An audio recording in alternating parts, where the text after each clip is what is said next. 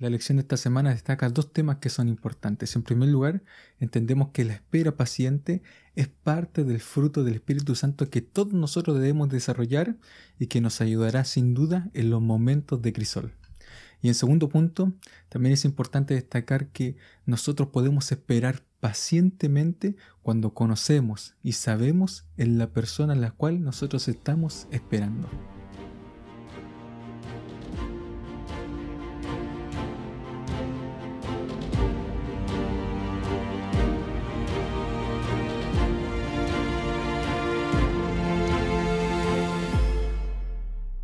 a todos, bienvenidos una vez más a Escuela Sabática Simple.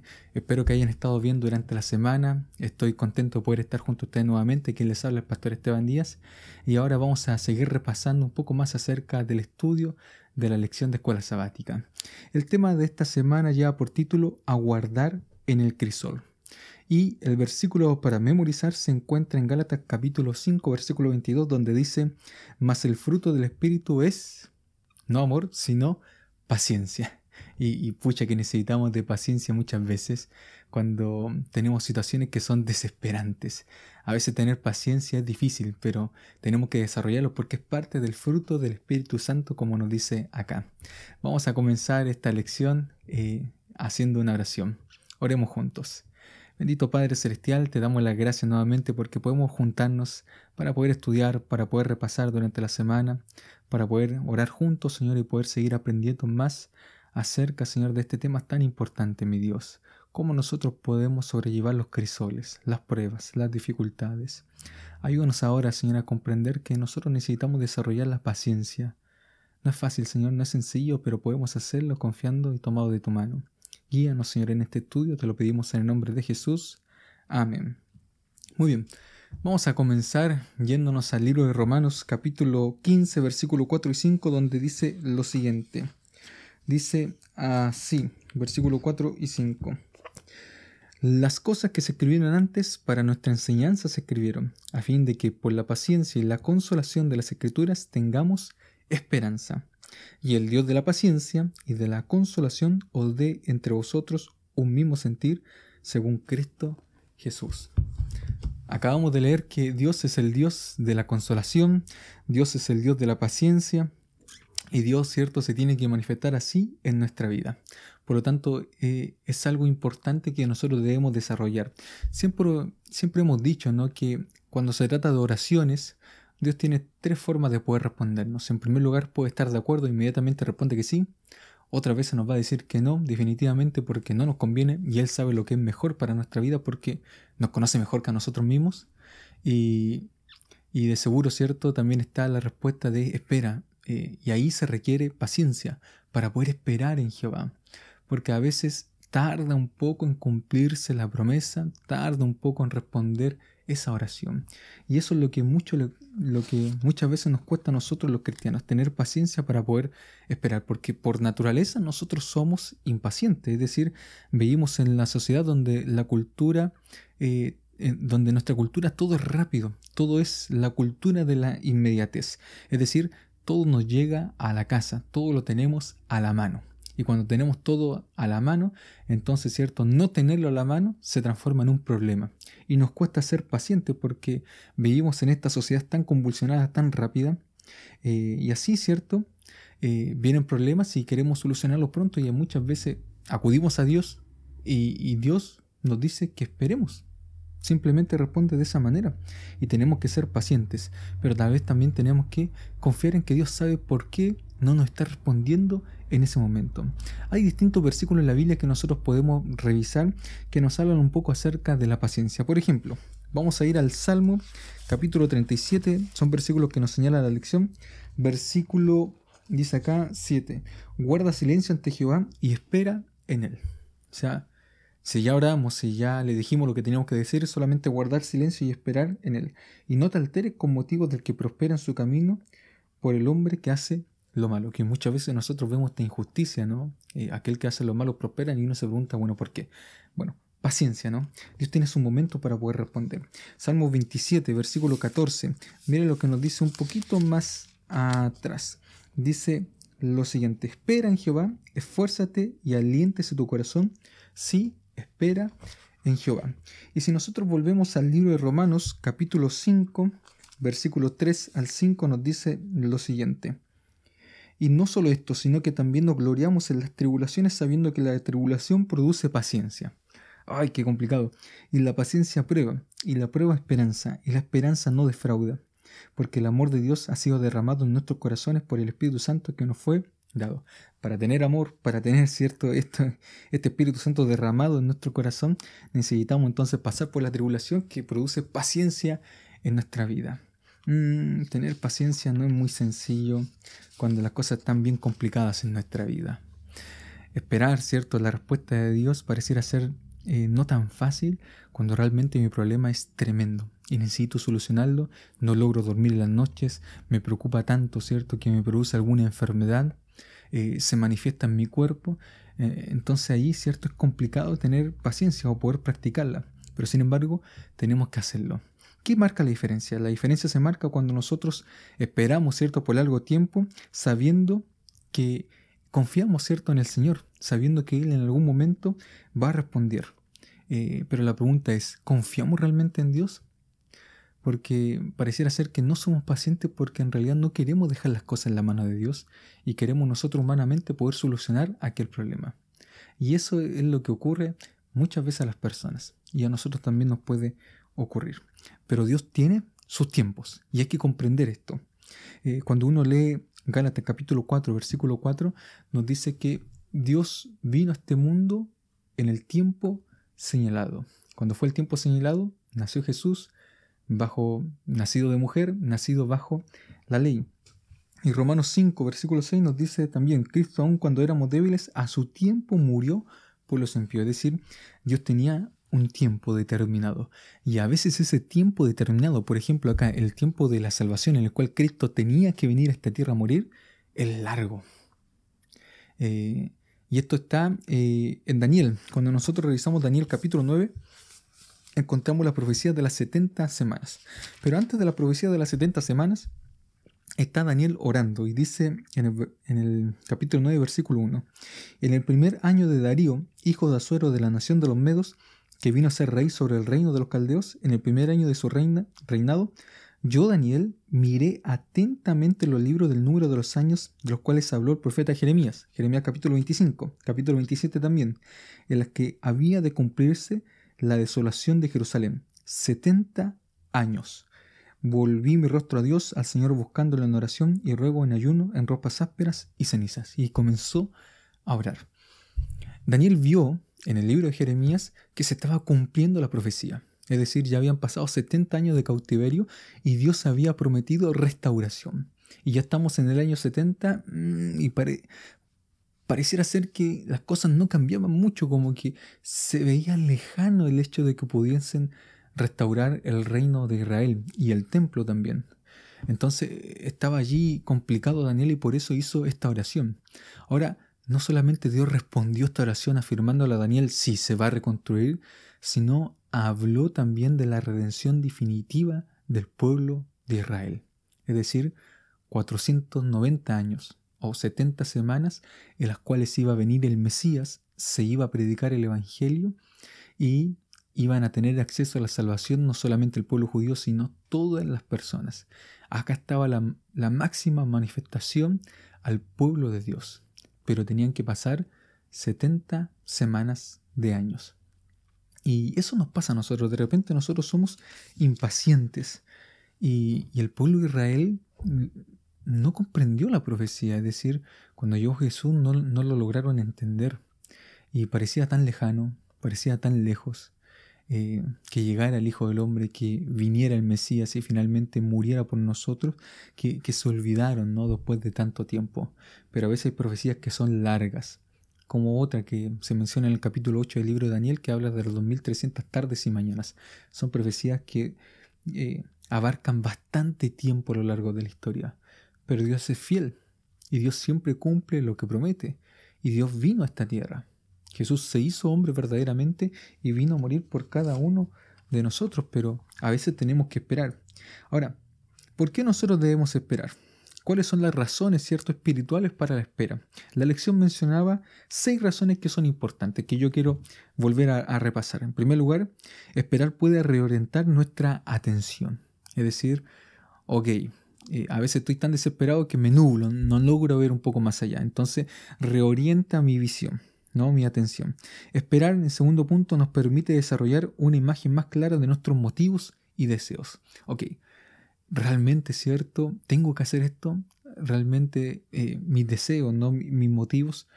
Bueno, todas esas cosas, ¿cierto? Yo puedo cambiarlas cuando yo decido esperar. La espera genera también perseverancia, resistencia espiritual, ¿no? Nos hace más, nos hace más fuerte espiritualmente. Cuarto, la espera abre el desarrollo de muchas fortalezas espirituales. Quinto, la espera permite a Dios poner otras piezas en el rompecabezas del cuadro completo. Hay cosas que yo no logro entender y, yo espero y entonces Dios va armando el rompecabezas completo de mi vida, de las cosas que me están aconteciendo. Porque, Bueno, ahí nosotros podemos ver el panorama completo. Y último, seis, es posible que nunca sepamos la razón por la que tengamos que esperar. A veces es así. Por ende, nosotros aprendemos a vivir por fe. nos cuesta vivir por fe. Pero esos son algunos motivos, ¿no? Nos reorienta, eh, nos ayuda, ¿cierto?, a, a, ver nuestros propios motivos por los cuales nosotros estamos tomando algunas elecciones. La espera, ¿cierto?, nos ayuda también a fortalecernos espiritualmente y a confiar en el Señor. Finalmente, ¿cierto? Yo creo que ese es el asunto más importante, es decir, Demostramos confianza en Dios cuando nosotros sabemos esperar. Y cuando somos impacientes, demostramos que no confiamos en el Señor. Como ya mencionamos en delante, eh, queremos hacerlo por nuestra propia cuenta y, nos cuesta no ser pacientes, nos cuesta saber esperar. Entonces, la lección también el día martes y el día miércoles nos mostraba algunos ejemplos. En primer lugar, David. Y en segundo lugar tenemos el ejemplo de Elías. Entonces partamos por David. David fue ungido por rey. Dios lo escogió, varón conforme a su corazón, no vio cualidades muy buenas en él, pero tardó muchísimo en que ese ungimiento se efectuara y se convirtiera en una realidad. Es decir, tuvo que esperar mucho. Y dentro de esa espera fue perseguido por Saúl. Saúl, cierto, lo quería matar. E inclusive hubo ocasiones donde David David tuvo la oportunidad de, poder tomar a Saúl, es decir, 1 Samuel capítulo 26, versículo 1 al 11, David se esconde en una cueva y, allí, ¿cierto? Va, va Saúl, ¿cierto? Saúl corta un pedazo de su manto, eh, en otra ocasión roba algunas cosas, ¿cierto? Que él tenía, una jarra, ¿cierto? Parte de, los, de las cosas que tenía el rey y, y se da cuenta, ¿cierto? De que no lo mató, eh, y Saúl reacciona, ¿no? Se arrepiente del hecho de lo, que él estaba haciendo. Eh, ¿Por qué David no mata a Saúl? En primer lugar, porque reconoce que él es el ungido de Jehová. Y en segundo punto, confía en que Dios va a arreglar las cosas, es decir, David sabía que si Dios lo había ungido, que si Dios lo había prometido, que en algún momento él iba a ser el gobernante y no iba, cierto, a adelantar los planes de Dios. Dios sabe cuándo. Y Dios sabe, ¿cierto?, por qué no es en este momento, pero Él ya lo prometió. Entonces David, ¿cierto?, tenía una confianza grande en el Señor. Saúl es todo lo contrario. Saúl es la persona impaciente. De hecho, cuando él iba, iba a reinar, si nosotros recordamos ese episodio donde Elí le dijo que, perdón, el sacerdote, ¿cierto?, le dijo que esperara, el, sacerdote y profeta Samuel, eh, y no ofreciera sacrificio antes de ir a la guerra, eh, Saúl cuando se cumplió el tiempo vio cierto que ya se estaba tardando demasiado y ya el tiempo se estaba cumpliendo y ofreció el sacrificio, es decir, eh, tomó ciertas prerrogativas que no le correspondían. Hacer el sacrificio solamente le corresponde al sacerdote y no a un rey. Y por lo tanto, cierto, Dios lo quitó de su reinado. No iba a durar para siempre y no se iba a traspasar a su descendencia. Por ser impaciente, David, cierto, esperó pacientemente. No, no se tomó prerrogativa no de matar al rey, matar al ungido de Jehová, sino dejó cierto que Jehová hiciera todo a su debido tiempo. Nosotros entonces vemos acá cierto este contraste entre David y Saúl. Bueno, a veces cierto nosotros también podemos fallar como Saúl y, somos impacientes y ahí nosotros cometemos cierto el error. El día miércoles nos mostraba otro ejemplo y este es el ejemplo de Elías. En 1 Reyes capítulo 19 versículo 9 dice lo siguiente, vino palabra de Jehová a Elías, el cual le dijo, ¿qué haces acá, Elías? ¿Qué haces acá? Eh, resulta que Elías, después de haber hecho descender fuego del cielo, después de haber matado a los profetas de Baal, después de haber hecho grandes hazañas por el Señor, tuvo miedo, se arrancó y se fue al desierto. Se fue donde no tenía que ir estaba donde no tenía que estar. Por eso Dios le hace esta pregunta. O sea, Dios sabía dónde estaba. Pero quería que él reaccionara, y decir, ¿qué haces acá? Yo no te envío a este lugar. ¿Qué estás haciendo en este momento si yo no te pedí que hicieras esto? ¿Por qué estás acá angustiado, deprimido? Porque eso le había pasado a Elías. Estaba deprimido, estaba angustiado porque lo perseguían por su vida. Y, y ahí estaba, ¿no? Eh, asustado, con temor, y deseando la muerte, totalmente deprimido. Muchas veces cuando nosotros nos adelantamos, cuando no esperamos la dirección de Dios, podemos terminar igual que Elías, es decir, tristes, con desánimo, eh, con depresión, porque cometimos algo o hicimos un acto que finalmente terminó perjudicándonos a nosotros mismos.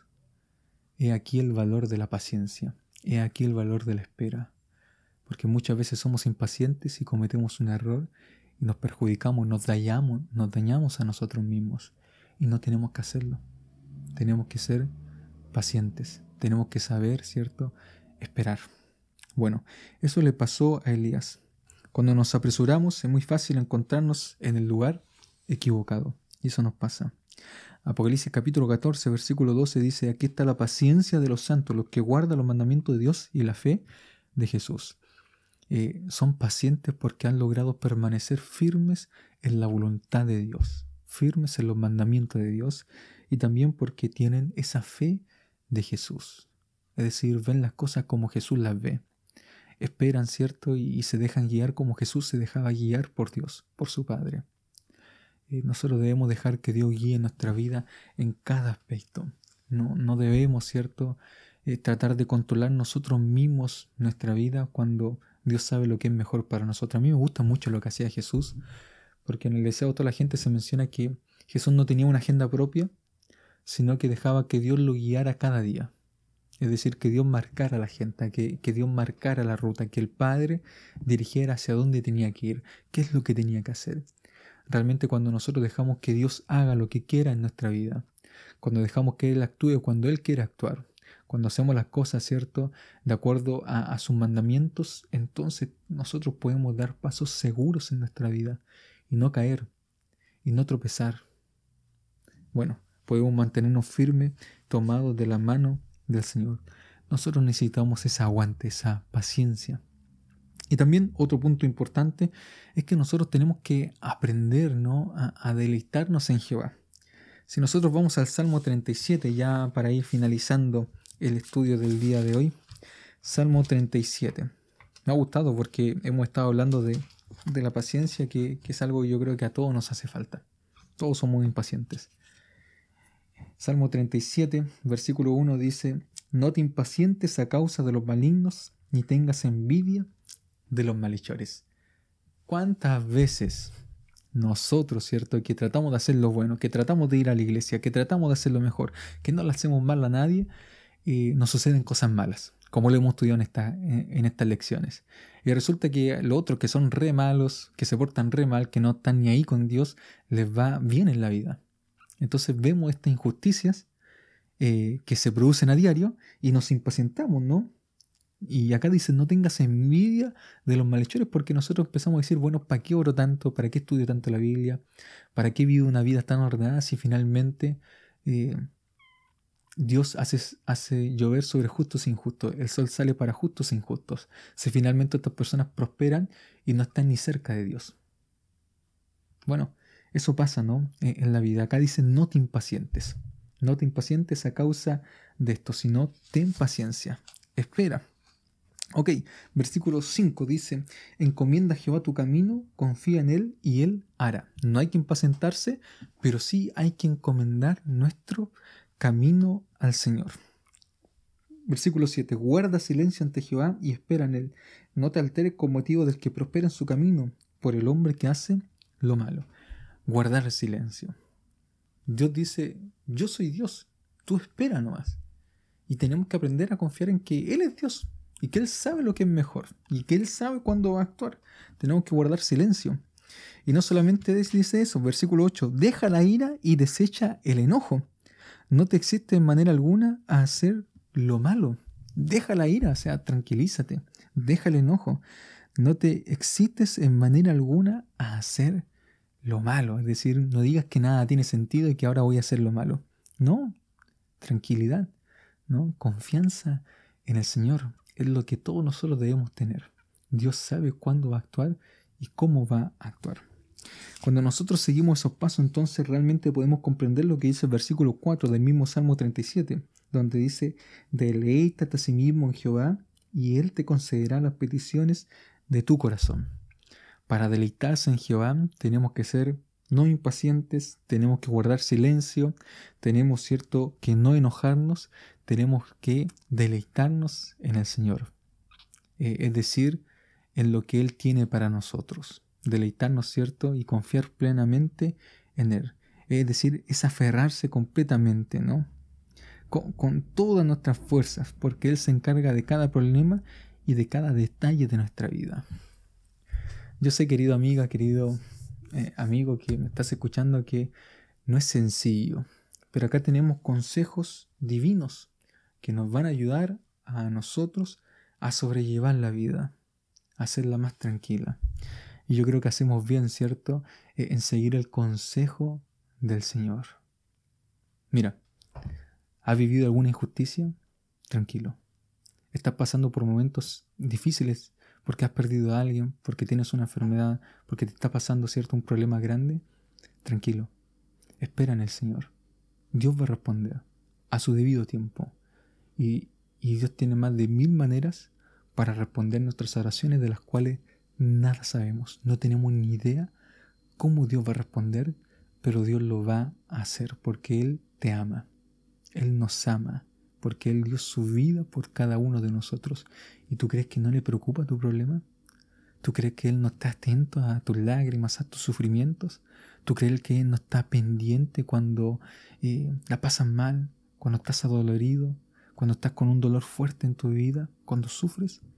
Dios está allí, pendiente, y Dios quiere responder tus oraciones, pero Dios sabe cómo va a responderlas y en qué momento va a responderlas, porque Él sabe cuándo es el momento adecuado y Dios sabe cómo es la forma adecuada. Tenemos que confiar en ese Dios que se preocupa por cada uno de nosotros. Te invito a confiar, te invito a aferrarte a Él. Oremos juntos. Bendito Padre Celestial, te damos las gracias Señor por el estudio del día de hoy, porque podemos seguir repasando y aprendiendo más de ti Señor. Ayúdanos a practicar la paciencia en nuestra vida. Ayúdanos, Señor, a ser leales, a ser fieles a ti. Guíanos, Señor, con tu Santo Espíritu cada día para aprender más de ti, Señor. Tú sabes lo que es mejor para nosotros. Tú nos conoces mejor que nosotros mismos, Señor. Ayúdanos cada día, Señor, a aferrarnos a ti y esperar ser pacientes. Te lo pedimos en el nombre de Jesús. Amén. Que Dios te bendiga.